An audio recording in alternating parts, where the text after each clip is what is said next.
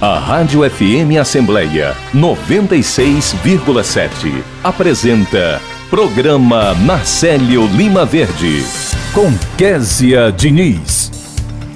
No programa desta quinta-feira, a gente conversa com o professor, artista visual e restaurador Antônio Vieira, que fala sobre o último dia das inscrições para curso de iniciação em conservação e restauração de bens patrimoniais. O repórter Silvio Augusto acompanha as, in as iniciativas em destaque aqui na Assembleia Legislativa. Dicas de Português é o quadro do programa Narcélio Lima Verde em parceria com as edições Inesp da Assembleia. Já no quadro Vida e Qualidade, a gente conversa com a gerente da atenção primária de Fortaleza, Luciana Passos, que explica o programa Melhor em Casa. Tem entrevista com o assessor de comunicação do Corpo de Bombeiros, o tenente-coronel Juliano Rocha. O Ceará é o quarto estado do Nordeste com mais focos de queimadas este ano. A gente conversa também com o secretário de Meio Ambiente do Ceará, Arthur Bruno, que fala sobre a nova unidade de proteção integral.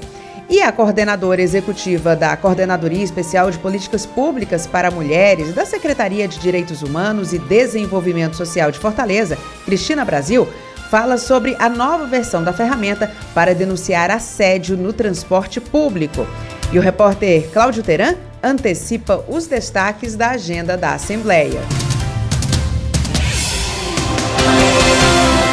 Olá, eu sou Kézia Diniz e o programa Na Célio Lima Verde da sua Rádio FM Assembleia 96,7 está no ar. Existem várias formas de você acompanhar o nosso programa. Uma delas é por meio do aplicativo Rádio FM Assembleia, disponível para os celulares Android. Já para quem tem iPhone, é possível nos ouvir pelo aplicativo Rádiosnet. A rádio também está presente no site da Assembleia Legislativa do Ceará. A nossa programação também está no podcast Rádio FM Assembleia, nas plataformas de áudio Spotify, Deezer, Apple e Google Podcasts. Você pode ainda acompanhar o programa Narcélio Lima Verde em vídeo no YouTube e no Facebook da Alesse. E para participar do nosso programa com alguma sugestão, é só você mandar mensagem para o nosso WhatsApp. Nosso número é 859-8201-4848. Eu agradeço a você desde já pela companhia. Entrevista. Inscrições para o curso de iniciação em conservação e restauração de bens patrimoniais móveis e integrados terminam hoje.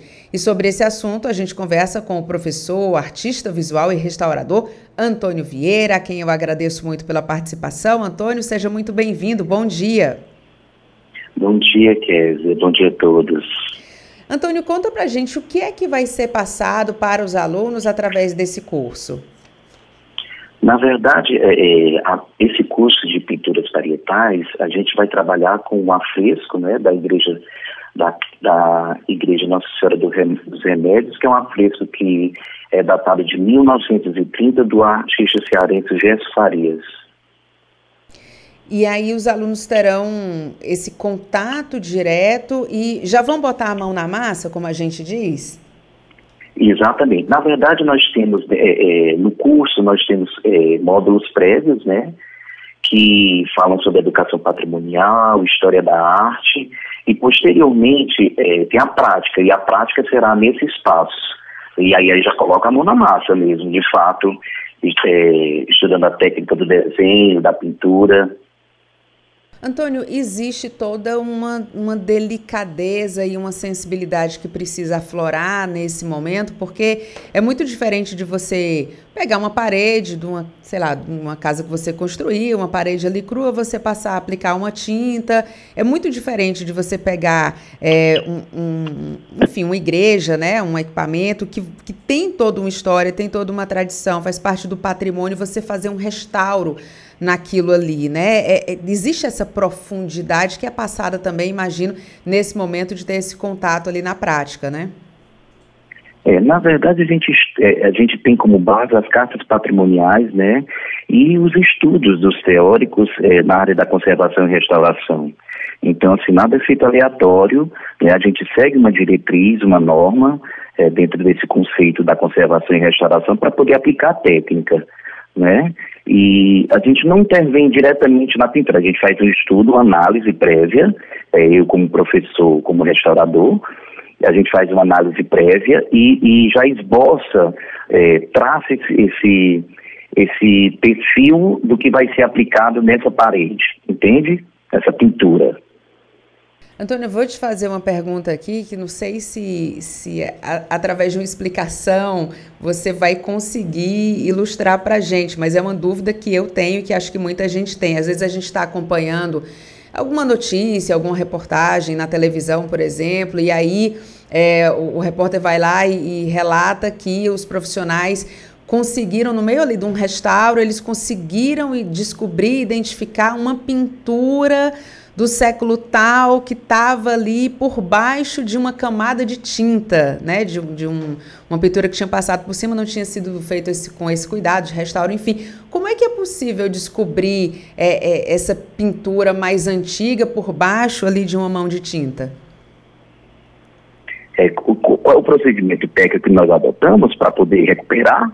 Ou, no caso, você fala é, como, é que nós pode, como é que nós podemos proceder diante desse descobrimento? Assim, porque são coisas, são coisas distintas. É, quando a gente descobre uma pintura é, embaixo de uma outra pintura, na verdade a gente tem uma, uma gama de profissionais onde a gente discute conceitualmente se permanece a pintura que está atual ou se vai é, reaver a pintura que está embaixo. Na verdade, é um processo muito conceitual e, e leva em consideração muito do trabalho do artista, entende? Porque normalmente o artista, para ele realizar um processo, é, é, ele realiza um processo criativo, né? Um processo artístico. Então, normalmente ele pinta algo e ele não quer que fique aquilo ali, ele pinta em cima disso. Então, isso são processos de pintura. Sim. Então, é, é, é, é, uma, é uma decisão que é, que é tomada dentro de uma banca, né? Sim. de vários profissionais, de vários é, é, teóricos, para que a gente possa é, decidir o que é que vai ser tomado, qual a decisão que vai ser tomada em relação ao procedimento técnico adotado. Entendi. Agora, falando aqui um pouquinho do curso, Antônio, é, o curso, as aulas são gratuitas, né? Quando é que as aulas começam? Exato. Quem pode se inscrever? Olha, as, o, o, a, o curso é feito aliás, as inscrições podem ser feitas através do site www.org.br e são direcionados a jovens a partir de 18 anos. Eles passam por uma parte, uma prova prática, né, que vai testar as habilidades artísticas deles. E aí, a partir disso, os selecionados vão fazer esse curso, né? As, as inscrições é, encerram hoje, né? Passamos três dias com inscrições abertas, mas o encerramento é hoje. E é um curso que é, que é muito procurado, né? Na, na, cidade não tem esse curso e a Escola de Arte Sofis procura é, fazer, trabalhar diretamente com o bem da cidade. E dessa vez vai ser com esse, esse afresco da cripta da Nossa Senhora dos Remédios, da Igreja Nossa Senhora dos Remédios. Tá ótimo, Antônio. Fiquei bem curiosa ali para ver o, o, o trabalho de vocês. Muito bacana essa iniciativa. Parabéns. Sucesso aí nesses dias de aula e quem tiver interesse, claro, corre, porque ainda dá tempo de se inscrever. Antônio, muito obrigada pela sua participação, muito bom dia. Eu que agradeço. Eu agradeço um dia abençoado para todos. Amém. Obrigada, viu? Agora 8 horas e 12 minutos. Eu sou Maria Clara de Souza, sou Fábio Silva Lima, sou Orlando Barreto Pereira, sou Ana Nascimento, eu sou José Antônio Costa, sou Maria de Jesus do Firmamento, eu sou Tiago, eu sou Gilvana, eu sou Lourenço, sou da família Brasil. Ajude a família Brasil a crescer. Para fazer o registro de nascimento, basta ir ao cartório mais próximo ou se informar na prefeitura sobre serviços itinerantes e mutirões. O registro é grátis. Com o registro, meus filhos podem se matricular e os meus documentos eu vou tirar. Eu tenho direito de ter os meus documentos. Eu tenho direito de trabalhar com carteira assinada. Eu tenho orgulho do meu nome. Com o registro de nascimento, é possível tirar RG, CPF e carteira de trabalho. Venha! O registro de nascimento é um direito que dá direitos. Secretaria Especial dos Direitos Humanos. Apoio Rádio FM Assembleia 96,7. Estamos de volta com o programa Nacélio Lima Verde, agora 8 horas e 13 minutos, e o Detran divulga as datas e cidades dos próximos atendimentos do programa CNH Popular, o programa que oferece carteira de habilitação gratuita para pessoas de baixa renda. Neste fim de semana, oito cidades serão contempladas com essa nova etapa do programa. No sábado, serão beneficiados os moradores das cidades de Guaramiranga, Eusébio, Santa Quitéria, Icó e Novo Oriente. Já no domingo serão Ipu, Pereiro, Parambu e Eusébio, na região metropolitana de Fortaleza. Os candidatos inscritos no programa devem conferir a inscrição na Central de Serviços, no site do Detran Ceará, assim como os locais de atendimento. Serão atendidos os candidatos que cumpriram todos os requisitos estabelecidos no programa e tiveram seu cadastro aprovado. Também será necessário a apresentação de documento como RG, identidade, CPF, comprovante de endereço ou declaração de residência e a declaração do CRAS para beneficiário do programa Auxílio Brasil, além de laudo médico com o código CID para deficiente físico e a declaração da Secretaria de Segurança Pública no caso dos egressos do sistema prisional. Agora a gente segue com o nosso programa 8 horas e 14 minutos. Vida e qualidade programa Melhor em Casa presta atendimento humanizado em domicílio aqui na capital cearense. E sobre esse assunto a gente conversa com a gerente da atenção primária de Fortaleza, Luciana Passos. Luciana, muito bom dia, seja bem-vinda ao nosso programa. Oi, bom dia, Kézia, bom dia, ouvinte. Luciana, conta pra gente como é que funciona o programa Melhor em Casa. O programa Melhor em Casa é um programa de assistência domiciliar que nós temos desde 2020. É um, é um programa que dá, vamos dizer assim, um suporte à nossa população no atendimento domiciliar com um pouquinho mais de complexidade, né? Fazendo alguns procedimentos que a atenção primária não realiza. E como é que as pessoas podem receber esse tipo de atendimento? Como solicitar? É, Normalmente, né, os pacientes é, são avaliados pelas equipes de saúde da família, né, pelos postos de saúde, e a partir dessa avaliação vão observar se são elegíveis, né, se estão aptos a entrar no programa. Normalmente são pessoas que precisam de, vamos dizer assim, de algum componente especializado, como uma sonda, né, para se alimentar, ou então até de um alimento especial para se alimentar é, às vezes precisa de oxigênio, às vezes precisa de um cuidado tipo é, tratamento de escaras, né, que a gente chama na, na, linguagem popular, mas úlceras por pressão, que são condições da pessoa acamada. Então, assim, Melhor em Casa, ele dá esse suporte à nossa população no domicílio dessas situações mais complexas. Luciane, para que para os nossos ouvintes possam entender e imaginar exatamente a importância desse programa, essa assistência na casa do próprio paciente evita, por exemplo, né, reduz a permanência, claro, nos hospitais, mas evita aquele desgaste do paciente ter que se deslocar até a unidade de saúde, né, de pegar um transporte, até o próprio chacoalhar ali do, do movimento, do trajeto que ele vai fazer de casa até o, o hospital, a unidade de saúde, é desconfortável, né? Então tem também esse, esse ganho para a saúde de quem vai ser atendido, né? É, Kézia, com certeza. É, o programa Melhor em Casa, ele é, ele é bem criado, um dos, das, uma das saídas boas da gente da saúde, por exemplo, a deshospitalização, aquelas pessoas que precisam de cuidados crônicos, né? Um cuidado especializado, mas crônico, ou seja, precisa de um tempo para isso. Aí eles saem mais cedo do hospital do que normalmente, né? Eles ficam. É, conta com a equipe multidisciplinar, que é uma equipe composta não só por médico, enfermeiro, técnico, mas também por fisioterapia, nutrição, psicologia, fono, é, contamos também com assistente social e odontologia também no domicílio. Né? Esses pacientes é, é não, é, aliás, teoricamente, eles nem têm condições de estarem se deslocando assim com essa facilidade para uma unidade de saúde. Eles nem podem, né, pela condição de saúde. É, e aí a equipe vai ao domicílio, normalmente existe um plano né, de tratamento que é pensado para eles, e aí eles, é, vamos dizer assim, vão programar ao longo do tempo como é que vai ser esse acompanhamento. E aí as visitas são é, agendadas de médicos, enfermeiros e desses profissionais de acordo com a necessidade do paciente que é nessa primeira avaliação. E eu estava dando uma olhadinha aqui nos números, Luciana. Atualmente aqui em Fortaleza são 1.496 usuários cadastrados no programa, né? E vocês já fizeram mais de 134 mil procedimentos. Os números são, são muito relevantes, né? É, qual o tamanho da equipe que faz esse atendimento? Pois é, é um trabalho bem importante da nossa saúde pública, assim, que chega até a pessoa.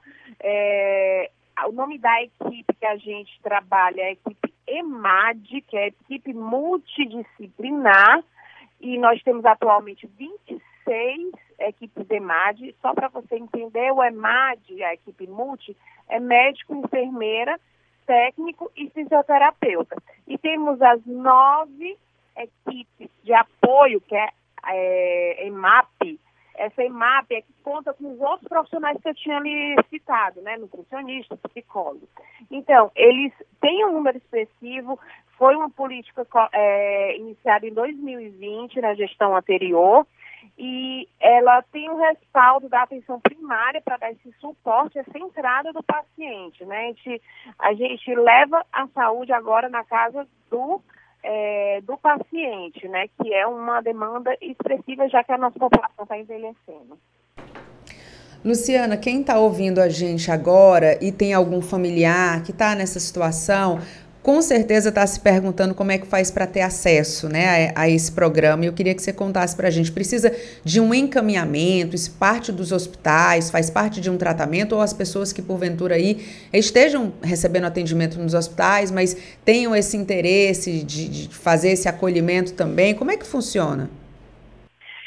Pronto, o que, que a gente vai orientar os ouvintes? A gente vai é, solicitar, existe duas formas de entrada. Existe pelo posto de saúde, então se ele está no domicílio, tem o pai, a mãe ou alguma situação em casa que perceba que está entrando nesse perfil que eu estou descrevendo aqui para vocês, ele vai no posto de saúde, a equipe vai fazer a visita e vai ver se é elegível, né, se é possível, se o perfil dele é do programa. Sendo do programa, Aí ele vai adentrar e fazer toda essa avaliação. Isso é uma forma de entrada. Outra forma de entrada é quando o paciente está hospitalizado num, num dos nossos hospitais, UPAs, né? E aí a equipe é contactada também pelo hospital e aí eles fazem a avaliação e deshospitalizam, ou seja, tira o hospital com o suporte dessa equipe multidisciplinar para o domicílio. É muito importante que a família tenha um suporte de um cuidador para isso, né? É, é um dos critérios que precisa que tenha uma pessoa capaz, interessada em aprender, em estar tá, é, dando esse suporte ao seu familiar para que isso ocorra, porque a gente precisa da família nesse cuidado na questão da assistência domiciliar. Tá ótimo, Luciana. Muito obrigada pelas suas informações. Bom trabalho por aí. Bom dia. Obrigada, Kézia. Um abraço a todos e um bom dia. Agora 8 horas e 22 minutos e a gente vai direto conversar com o repórter Silvio Augusto, que já está na linha para conversar com a gente. Silvio, muito bom dia. Bom dia, Kézia, bom dia a todos. O programa Fortaleza Capacita está com pré-inscrições abertas para diversos cursos gratuitos nas áreas de gestão, comércio, comunicação e outras áreas também estão sendo oferecidas. Serão ao todo 10 cursos ofertados né, pela CDL. Está aqui conosco, quer dizer, o professor Lourenço da Mata, ele que é superintendente da Faculdade CDL e vai falar sobre esses cursos. Bom dia, professor. Bom dia, é um prazer estar aqui para dar informação sobre esses cursos. Né? A Secretaria de Desenvolvimento Econômico procurou a CDL para que a gente, em conjunto com o SEBRAE, com a SCDL, com a Faculdade CDL, ofertasse esses cursos. São um total de 3 mil horas que serão oferecidas de forma gratuita né, para o pequeno empresário, para quem quer desenvolver um sistema. Né? São duas mil horas dedicadas exclusivamente para treinamento e mil horas dedicadas para a parte de consultoria. Eu falei aqui que as áreas que estão sendo oferecidas são gestão, comércio e comunicação. Quais são as outras áreas, professor? Nós temos aqui liderança disruptiva, né, e gestão de equipes, brand, né, construindo uma nova marca, logística integra integrada, compra e estoques, prática de negociação, que é muito importante hoje, para o comércio, visual, é, visual marketing, é, princípio de gestão, gestão financeira, atendimento de venda nessa nova era, né? Descomplicando o consumidor aí, inovação e criatividade na busca de solução para o seu negócio. Esses cursos são ofertados de manhã, tarde e noite. Quem quiser participar, como é que faz? É só entrar no site né, da, da faculdade da CDL, entrar lá, fazer a inscrição com o seu CNPJ, que você já vai ter acesso a todas essas informações. É gratuito, tem toda uma programação até o mês de novembro, você pode escolher a data e o dia que você quer fazer esse seu curso. A previsão de início? A previsão de início já é agora para o final do mês. Já está tudo pronto, esperando professores, espaço, estrutura, tudo pronto para esperar você, lojista, que quer ter um crescimento aí mais acentuado no seu negócio. É que fica a Faculdade CDL? A Faculdade CDL fica na rua 25 de março, 780, ali no, no centro da, da, cidade. Além disso, né, a faculdade também oferece mais de 10 cursos aí de graduação, pós-graduação e os cursos tecnológicos. Quem quiser também fazer parte da faculdade, é só nos procurar. E os ouvintes que nos procurarem até amanhã vai ter um desconto de 60% em todos os nossos cursos até o final do curso. Muito obrigado. Conversamos com o professor Lourenço da Mata, superintendente da Faculdade CDL, está oferecendo cursos gratuitos nas áreas de gestão, comércio, comunicação, entre outras, como ele citou aqui. Rádio FM Assembleia com você no centro das discussões. Obrigada pelas suas informações, Silvio. Agora 8 horas e 25 minutos. Tratar bem é obrigação de médico. Ao consultar o médico, você está contratando um serviço. Por isso é dever do profissional da saúde dar informações ao paciente, cuidar do doente com zelo e diligência, usando todos os recursos da medicina. Quando atende, o médico assume uma obrigação de meio. Isso quer dizer que ele não tem a obrigação de curar, mas deve cuidar do paciente da melhor forma possível. Mas atenção! Às vezes há sim obrigação de resultado é o caso das cirurgias estéticas, onde o paciente paga por determinado trabalho. Nas duas situações, o médico responde civilmente por qualquer problema que ocorrer com o paciente.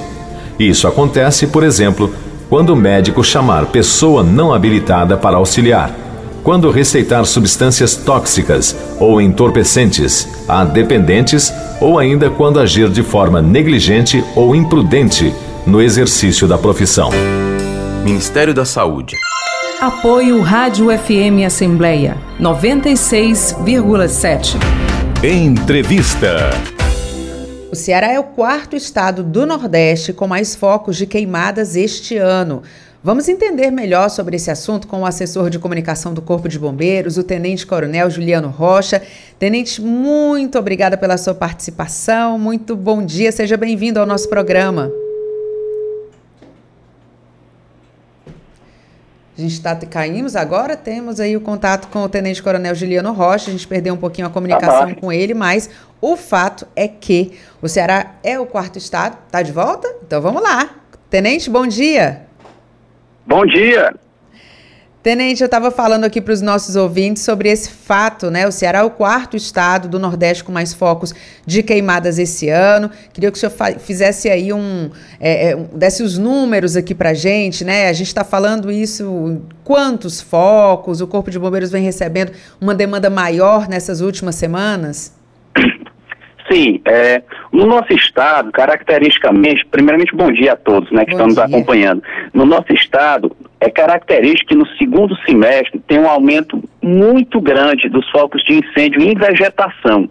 Isso acontece por característica própria nossa, né, o que a gente chama de efeito dos 30. Nós passamos a ter no segundo semestre ventos acima de 30 km por hora, temperatura acima de 30 graus Celsius e a umidade do ar ela baixa para menos de 30% de umidade. Então esse ambiente ele fica propício para esse tipo de incêndio.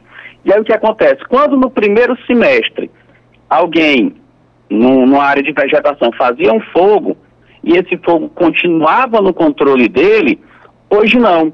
No segundo semestre, quando a pessoa faz algum foco, faz, faz algum tipo de fogo, esse fogo facilmente foge do controle por causa desse efeito dos 30. E quando foge do controle, vira um incêndio em vegetação que o Corpo de Bombeiros tem que atuar. Para vocês terem uma ideia, em todo o primeiro semestre nós atendemos 200, 231 ocorrências. Somente no mês de julho atendemos 232 e no mês de agosto foi fechado com 788. Então vocês têm ideia aí do absurdo que aumenta nesse segundo semestre esse tipo de foco.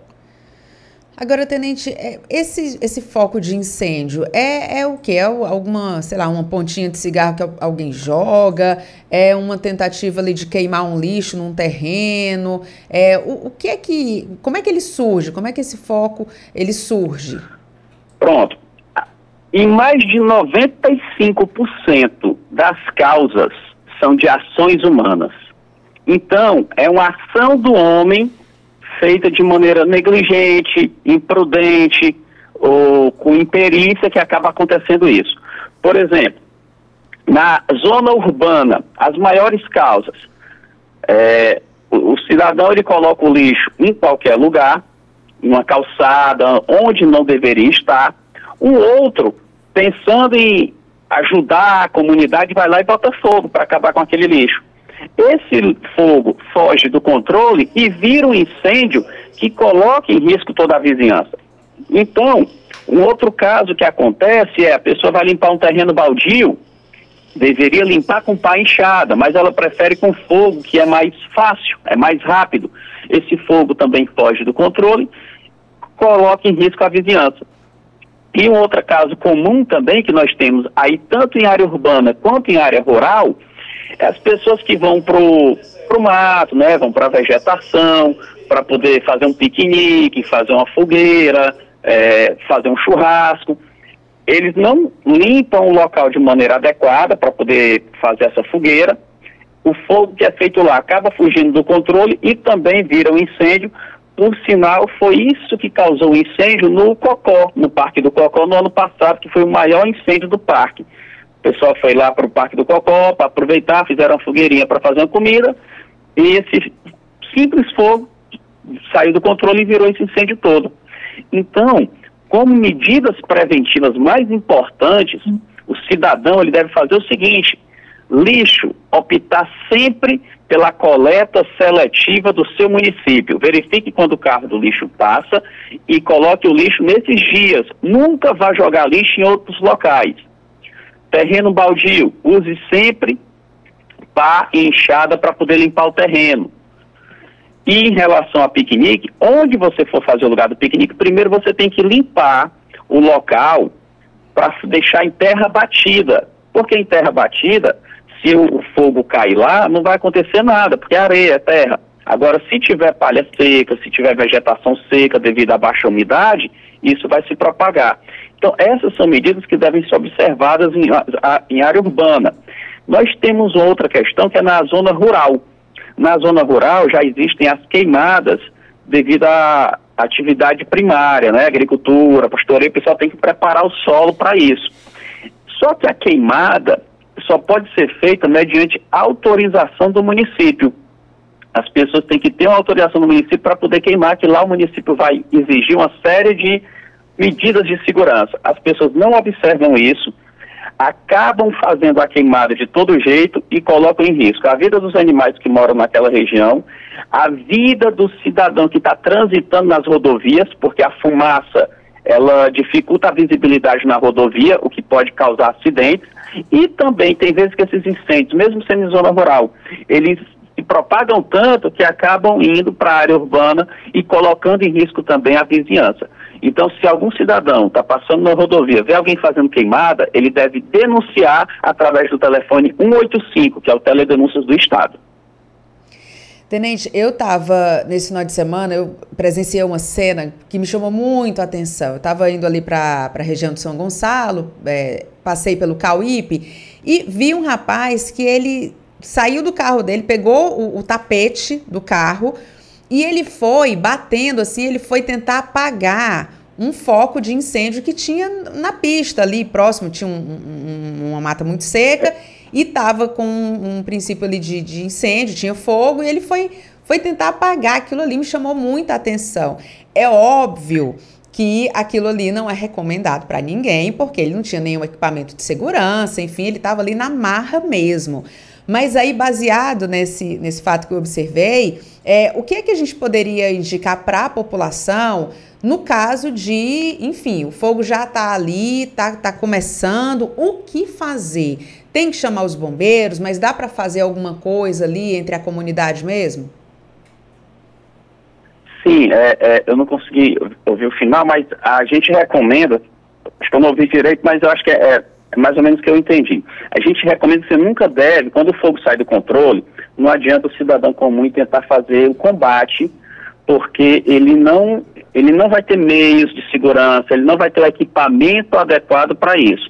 E muitas vezes, quando tá, a pessoa está combatendo um fogo em vegetação, principalmente em zona rural, com uma vegetação mais ampla, às vezes, quando está perto de uma vegetação alta, o vento, o vento muda a direção do fogo e a pessoa que está fazendo o combate, ela fica presa dentro do fogo. Isso acontece até com bombeiros, às vezes. Só que os bombeiros ele têm um preparo, têm um equipamento de proteção para se desvencilhar de uma situação dessa. Um cidadão comum não tem. Então, que infelizmente, já depois que o fogo saiu do controle, o que é recomendado é que a pessoa chame realmente acione o corpo de bombeiros, que a gente vai lá, a gente já reforçou nossas equipes para esse período, para que a gente possa atender essa grande demanda que é de incêndio e vegetação.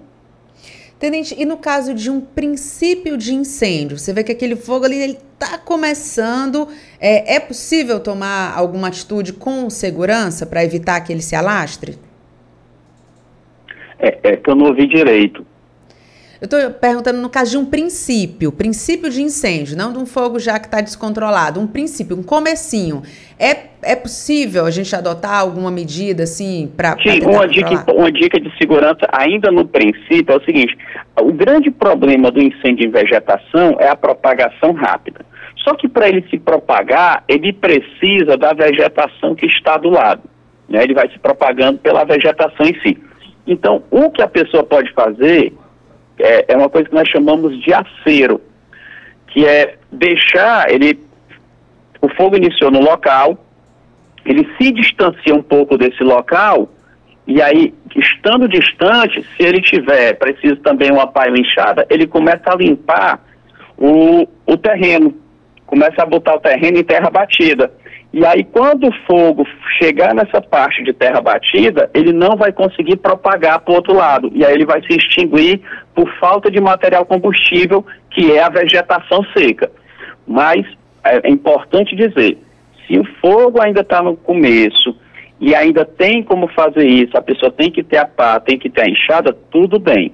Mas se não tiver, o melhor que tem que fazer é retira todo mundo do local, aciona o corpo de bombeiros e por mais que a área queimada vá, vá ser bem grande, mas primeiro a gente tem que preservar a vida, a gente não deve colocar a vida de ninguém em risco e o corpo de bombeiros vai lá e com certeza vai debelar esse incêndio. Tenente, muito obrigada, viu, por essas dicas, dicas importantíssimas para esse momento aqui que a gente está passando. Muito obrigada, parabéns aí a todo o Corpo de Bombeiros, nossos heróis, estão sempre aí disponíveis para poder ajudar a população. Então, muito obrigada, muito bom dia. De nada, é um prazer estar aqui. Sempre que precisar, pode contar conosco. Grande abraço. Abraço. Agora 8 horas e 37 minutos. As queimadas prejudicam o solo, destroem a vegetação, acabam com nutrientes do solo, destroem os micro-organismos que vivem na terra, prejudicam a fertilização do solo, favorecendo a erosão. Cuide do meio ambiente, evite queimadas. Apoio Rádio FM Assembleia 96,7. Você ouve Programa Narcélio Lima Verde com Késia Diniz. O Ceará ganha um novo parque estadual com área seis vezes maior que o tamanho do Parque do Cocó. E é sobre esse assunto que a gente conversa agora com o secretário de Meio Ambiente do Estado, Arthur Bruno. Secretário, muito bom dia, sempre muito bom conversar com o senhor. Bom dia, é um prazer estar com os amigos da FM Assembleia. Secretário, eu já ia dizer deputado, né? Porque, enfim, acompanhei muitos anos o senhor aqui na Assembleia Legislativa. Professor, eu, prefiro, eu prefiro que você me chame de professor. Foi seu professor Professor, e foi meu professor também, ainda no Evolutivo, muitos anos atrás. Isso. Não vou revelar a idade, né, aqui, secretário. Mas... secretário, é, a gente recebeu com muita alegria essa informação de que o Ceará ganha esse novo parque estadual. Queria que o senhor, que o senhor contasse para a gente que unidade nova de proteção é essa, que o senhor desse os detalhes aqui no nosso programa. O, a governadora Isolda Sela, ela criou o Parque Estadual das Águas. Esse parque, ele é uma unidade de conservação, de proteção integral, portanto é uma área totalmente protegida, né? É uma área muito bonita, é uma área grande, são quase 10 mil hectares, é uma área que tem 200 espécies vegetais, 180 espécies animais, de fauna, tudo isso será devidamente preservado, né? A biodiversidade sendo preservada. É uma área que abrange territórios de seis municípios, né, na área metropolitana de Fortaleza, e era uma área que há muito tempo a Secretaria de Recursos Hídricos, a COGÉ, eh, reivindicavam para proteção, porque lá estão as águas que abastecem a área metropolitana de Fortaleza. Eu diria que 45% da população do estado eh, são abastecidas por essas águas, do Pacuti do Gavião e do Riachão, né? São três grandes barragens e essas áreas precisavam ser protegidas, né? Então foi uma grande ação da governadora Isola Sela, foi uma satisfação muito grande das comunidades ali daquela área de ter a preservação, né? Essa é a 14 quarta unidade de conservação criada no governo.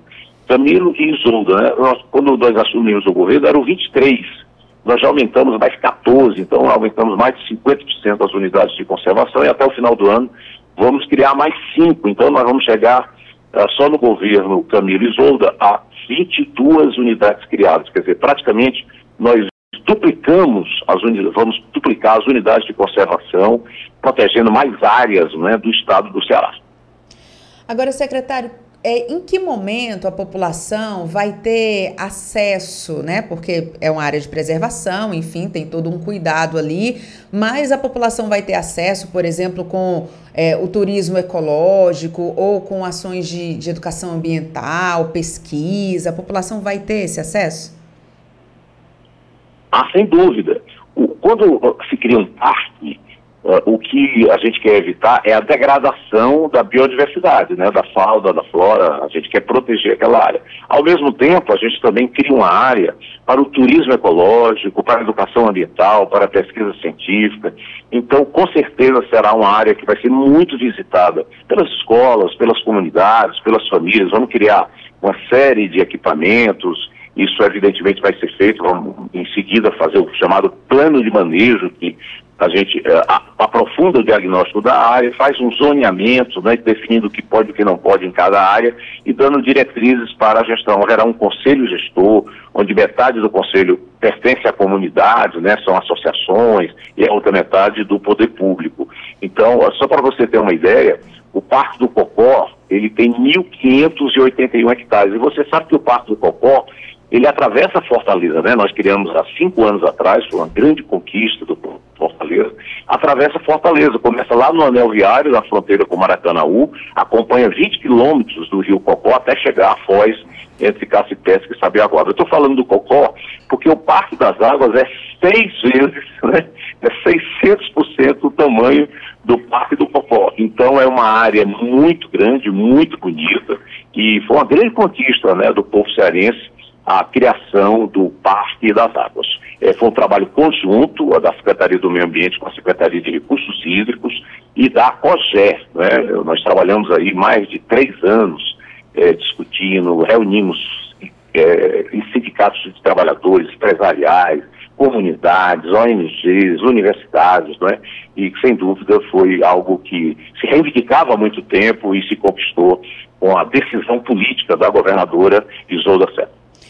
Secretário, o senhor fala nessa questão de, dessa dimensão, né, seis vezes maior do que o Parque do Cocó, e eu fico pensando na diversidade que deve existir ali, até porque passa por vários municípios, que são municípios ali que têm algumas diferenças no clima, na vegetação. É, já existe algum indicativo, algum estudo que mostre essa diversidade, espécies diferentes, na fauna, na flora? Já existe a, algum estudo preliminar? Bom, nós fizemos muitos estudos já sobre essa área. Na verdade, é, alguns estudos até muito antigos, porque a própria COGEL, né, que é a Companhia de Recursos, de Gerenciamento de Recursos Hídricos do Ceará, conhece muito bem essa área, já fazia, de certa forma, lutava muito por essa preservação. É evidente que agora a gente vai ter que tomar muitas ações, né? Primeiro, fazer todo o cercamento dessa área, aonde ela não é cercada. É, a, a, Existem algum, um, algumas, algumas casas que foram construídas no local que não deveriam. A gente vai ter que conversar com essas pessoas. Claro que, se forem comunidades tradicionais, a gente tem uma cultura de permanecer as comunidades tradicionais e aquelas que não são, é, vamos negociar a remoção para outras áreas. É evidente que o Estado jamais vai tirar alguém e sem dar uma, uma alternativa, né? Então, assim, é, o, o, parque ele será uma área, primeiro, de proteção, né, da biodiversidade, da fauna flora, segundo, do turismo ecológico, da educação ambiental, pesquisa científica, e nós vamos fazer isso em parceria com os municípios, porque são seis municípios, né, que estão em torno aí, de alguma maneira, tem território é, dentro dessa área. Ah, o, nós temos o, aqui na Secretaria do Meio Ambiente o cientista-chefe do meio ambiente, é uma equipe de pesquisadores é, ligados às universidades estaduais que têm nos ajudado a fazer o diagnóstico e encontrar boas soluções ambientais para áreas desse tipo. Então, creio que uh, essa equipe vai trabalhar muito ainda, porque é, fizemos um trabalho, digamos, inicial, e agora vamos, vamos concretizar todas as ações, vamos, evidentemente, fazer um trabalho para que os objetivos sejam realmente obtidos. Ou seja, secretário, muito trabalho aí pela frente para a gente manter o nosso meio ambiente em dia. Quero agradecer muito a sua participação aqui no nosso programa e, claro, é, a gente vai seguir acompanhando todas as ações que a Secretaria de Meio Ambiente vem fazendo aqui, com muito movimento, sempre chamando a sociedade para participar e a gente vai acompanhando daqui né, e agradece a sua participação. Eu que agradeço. Grande abraço aí para os amigos da Rádio Assembleia. Agora 8 horas e 45 minutos. A vida moderna está provocando a contaminação do solo, da água e do ar. Será que você está contribuindo para aumentar o problema? Não jogue lixo nas encostas, nas ruas, nos rios, lagoas e mares. Use produtos biodegradáveis. Regule o motor do seu veículo e utilize transporte coletivo sempre que possível. Não torne cinza o nosso planeta azul. Abaixe a poluição. Apoio Rádio FM Assembleia 96,7. Entrevista. Agora 8 horas e 46 minutos, uma nova versão da ferramenta e do mapeamento de denúncias de assédio sexual no transporte público foi lançada aqui em Fortaleza. A gente vai conversar daqui a pouquinho com a coordenadora executiva da Coordenadoria Especial de Políticas Públicas para Mulheres da Secretaria de Direitos Humanos e Desenvolvimento Social de Fortaleza, que é a Cristina Brasil, que já está na linha com a gente. Cristina, seja muito bem-vinda ao nosso programa. Bom dia. Bom dia, Kézia. Bom dia aos ouvintes da Rádio Assembleia. Obrigado pelo convite. Uma honra estar aqui com vocês nessa manhã. A honra é toda nossa. Cristina, conta pra gente como é que funciona essa ferramenta que tem um nome muito carinhoso, né? Nina. E agora é Nina 2.0, é isso? Isso mesmo. A Nina, né, é uma plataforma que a Prefeitura de Fortaleza renovou, repaginou e tornou mais amigável. Ela foi, ela foi realmente criada em 2019 ela, e ela foi agora, em 2022, aperfeiçoada através de uma nova forma de acesso, que é o WhatsApp, que é exatamente uma ferramenta mais amigável, mais fácil de ser utilizada, e com isso a gente pretende, na Prefeitura de Fortaleza, e, e tanto da Etufó, City Nova e a Coordenadoria de Mulheres aqui na Secretaria de Direitos Humanos, é, promover uma comunicação mais rápida, mais fácil e mais efetiva também. Agora, a mulher que está ouvindo agora o nosso programa está se perguntando como é que eu faço para usar, como é que eu faço para fazer essa denúncia, é, é, é, intuitivo, como é que, que funciona? Muito bem, isso é importante, é uma pergunta ótima. Então, vou me dirigir às mulheres de Fortaleza, né, através da sua interlocução. Bom, hoje a mulher de Fortaleza que anda no transporte público, ela soma, de uma maneira geral, 42% das, dos usuários, de uma maneira geral, do transporte público. Então, ela tem três maneiras de fazer isso hoje. Ela pode continuar utilizando o app Meu Ônibus em Fortaleza, que continua com o ícone da Nina, agora a Nina 2.0. Ela pode acessar direto no WhatsApp pelo telefone 85 933 007001, que é o WhatsApp da Nina. Você fala direto com a Nina, que tem a inteligência artificial, e vai respondendo devagarzinho, né? Vai perguntando e, você, e a pessoa vai respondendo. E pode também apontar no, no, nos terminais, dentro dos ônibus, no cartaz que tem um QR, um QR Code, né? Que vai também acessar a plataforma Nina. O importante dizer é que na hora que a mulher acessa, né? É, ou a testemunha de um assédio, de uma importunação, é, porque existem três formas invasivas, né, de, de, de, se conduzir esse tipo de coisa.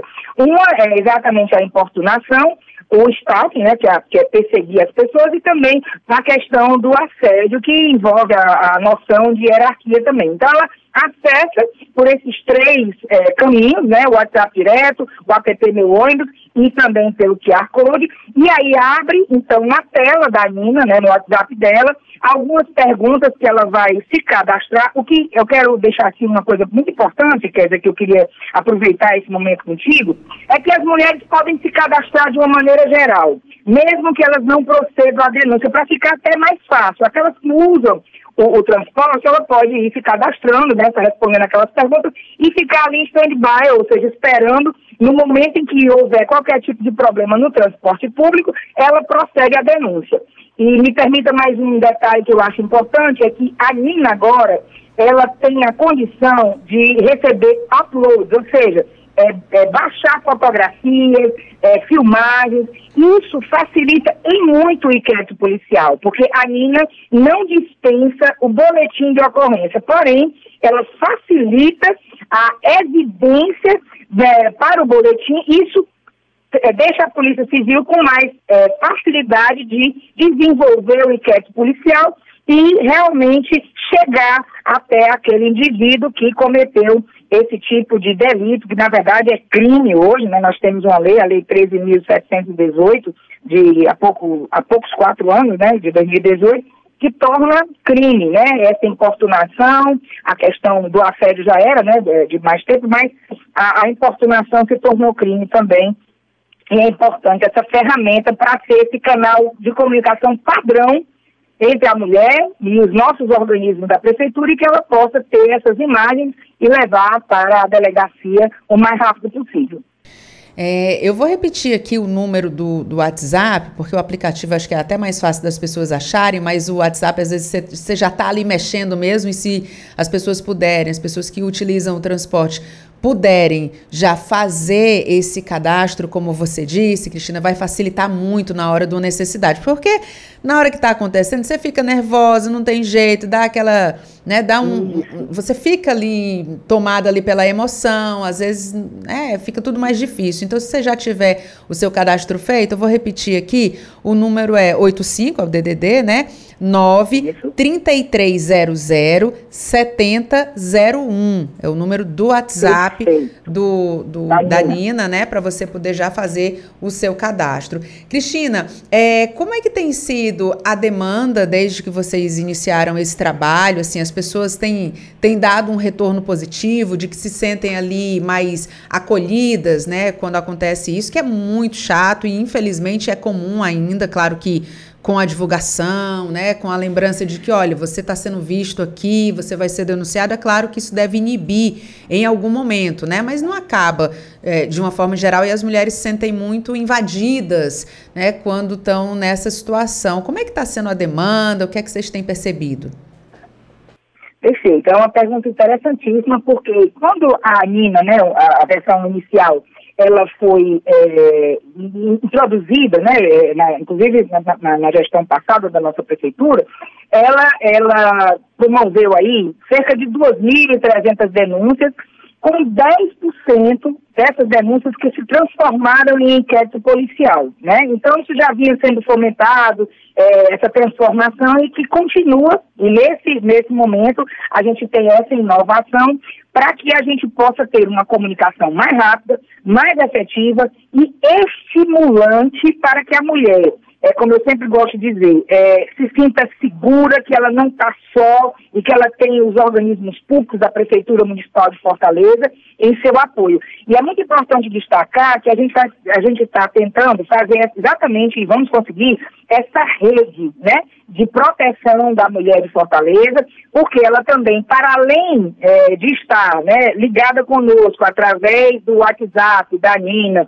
de uma maneira geral, ela também pode e deve procurar a Casa da Mulher Brasileira no, no, nosso serviço, que é o Centro de Referência da Mulher em Situação de Violência, Francisca Clotilde, e buscar também apoio, orientação nesse processo também. E eu queria aproveitar aqui o teu programa para também dar o WhatsApp da, do Centro de Referência da Mulher Francisca Clotilde, que é o equipamento porta, da, porta de entrada da Casa da Mulher Brasileira, para que a mulher também, ao fazer essa denúncia, possa se comunicar com, com as nossas profissionais, com a nossa gerente, e tirar as dúvidas dela e se sentir, como você muito bem disse, acolhida. Essa é a grande diferença. É celeridade, facilidade, é uma, uma ferramenta mais amigável e que promove também a entrada dela nessa rede de proteção é, dos organismos da Prefeitura Municipal de Fortaleza em defesa dos direitos das mulheres. Então, se você me permitir, eu gostaria também de dar o WhatsApp do Centro de Referência claro, da Mulher Francisca claro. Clotilde, que é o 85 98 970 2094 85 989 70 2094. Uma outra forma de dizer para que as pessoas possam anotar aí com tranquilidade. Que funciona de 8 às 20 horas, mas já está em processo de ampliação para o funcionamento 24 horas na nossa cidade, se Deus quiser, em breve.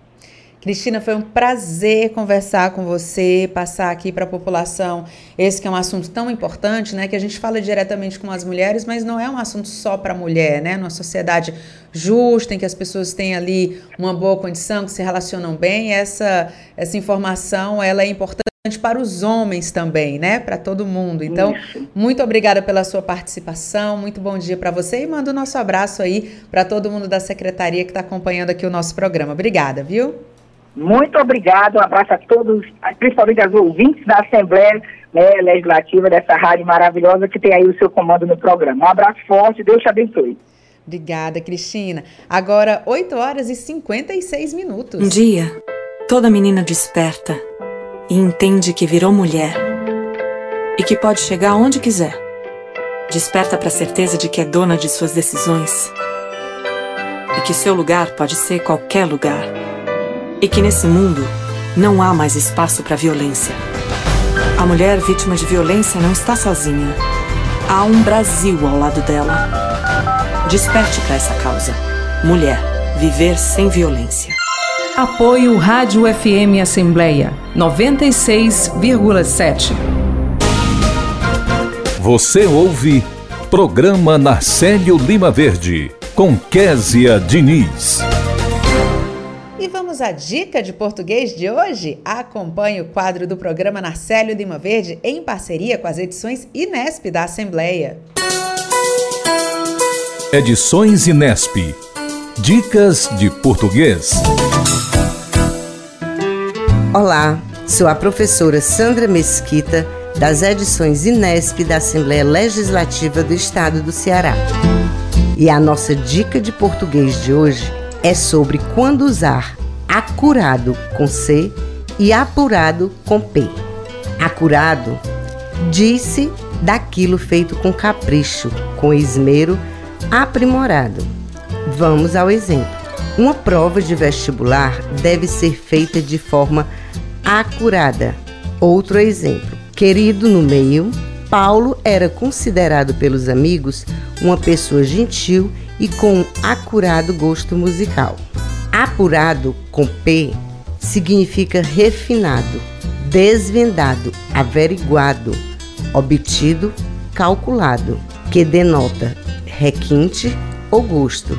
Como exemplo, foi apurado que a referência era ao Senhor. Até a próxima Dicas de Português das edições Inesp. Agora 8 horas e 57 minutos. Você está acompanhando o programa na Célio Lima Verde. A gente vai conversar com o repórter Cláudio Teran, que já está na linha. Cláudio Teran, muito bom dia. Alô, Kézia Diniz, muito bom dia a você, bom dia ao da nossa FM Assembleia 96,7. Cláudio Terão, o que é que você conta aqui de novidade do que vai acontecer aqui na Assembleia Legislativa? Kézia, nós vamos ter nesta quinta-feira uma solenidade que homenageia os veteranos da Força Aérea Brasileira. Eles vão ser homenageados em uma sessão solene que acontece, está prevista para as 18 horas. E quem será homenageado? Justamente o grupo de veteranos da Força Aérea Brasileira que serviram na base aérea de Fortaleza. Quando a gente fala numa solenidade assim, as pessoas pensam em de autoria do deputado Manuel Duca da Silveira, que geralmente faz essas homenagens. Mas dessa vez não foi ele. O requerimento atende a um pedido do deputado Heitor Ferrer do União Brasil. E o que, que o deputado Heitor Ferrer explica? Ele lembra que a base aérea é um pilar de civismo e brasilidade devido ao desempenho de oficiais e praças que serviram e servem na instituição e que apresentam reconhecida contribuição para o desenvolvimento socioeconômico e cultural do Brasil. Foi o que o deputado justificou para a realização dessa sessão solene. Portanto, é uma homenagem bastante justa. Nós teremos também a, a casa cedeu a sua estrutura para uma cerimônia do jaleco, que é uma sessão solene para prestar homenagem é, a pessoas que estão fazendo sua conclusão na de enfermagem. Essa também é uma baita conquista para as pessoas, significa uma carreira profissional e a Assembleia costuma frequentemente ceder seus espaços, seus auditórios, sua estrutura para esse tipo de evento. Também vai acontecer hoje e está programado para as 20 horas, vai ser às 8 horas da noite, portanto. Vale também esclarecer, quer dizer, ao, aos nossos ouvintes, e a gente tem lembrado isso na programação da FM Assembleia, que por uma decisão da mesa diretora, juntamente com o Colégio de Líderes, a Assembleia Legislativa não vai mais realizar sessão plenária nem reuniões das comissões técnicas até o término do primeiro turno das eleições. E por que isso? Justamente para dar condições que os deputados, no pleno Estado Democrático de Direito, possam fazer sua postulação, possam fazer sua campanha eleitoral, dedicando integralmente o tempo à tentativa de renovação de seus mandatos. Nós temos uma situação na disputa desse ano em que parte dos deputados a maioria disputa a reeleição para os mandatos que já ocupam na Assembleia Legislativa.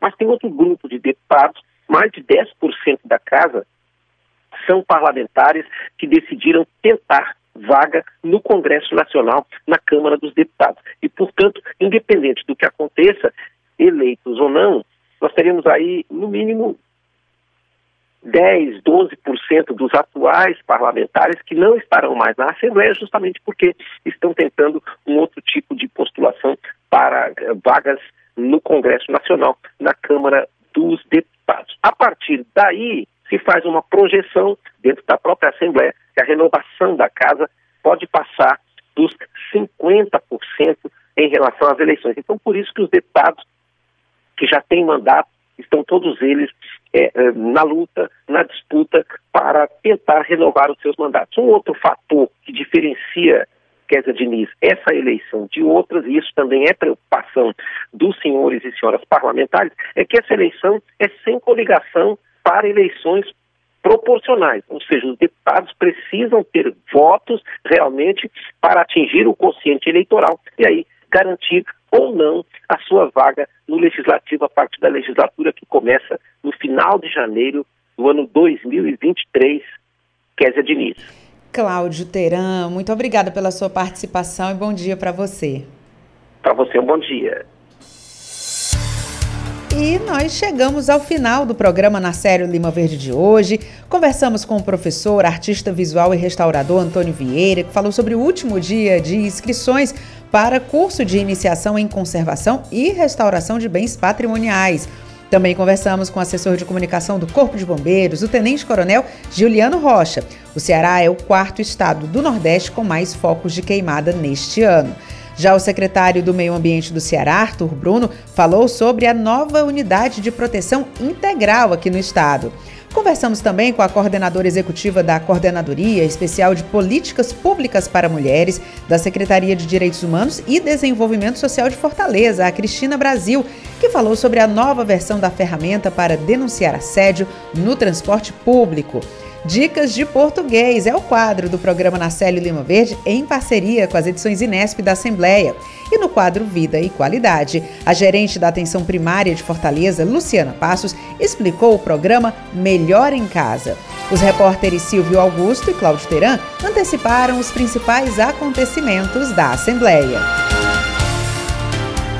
Muito obrigada por nos acompanhar juntinho do rádio. Para você que nos acompanha nas redes sociais, a produção também está sendo veiculada no YouTube e no Facebook da Assembleia Legislativa. Também estamos em podcast. Você pode nos encontrar nas principais plataformas de áudio, como o Spotify, Deezer, Apple e Google Podcasts. Basta procurar Rádio FM Assembleia e se inscrever. Além de mim, Késia Diniz, a equipe do programa Narcélio Lima Verde reúne na coordenação Tassiana Campos, na produção Laiana Vasconcelos e Cássia Braga, repórteres Silvio Augusto e Cláudio Teran. Direção de vídeo Rodrigo Lima, operação multimídia César Moreira. A coordenação de programação é de Ronaldo César. Rafael Luiz Azevedo é o gerente geral da Rádio FM Assembleia. E para participar do nosso programa, enviando algum comentário ou sugestão, anote o número do nosso WhatsApp 8598201 4848. O programa Narcélio Lima Verde fica por aqui e a gente volta a se encontrar na próxima terça-feira. Mas não esqueça é, que a gente segue aí na programação. A qualquer momento a gente pode voltar com outras notícias para você. É, um bom final de semana e até terça-feira. Tchau!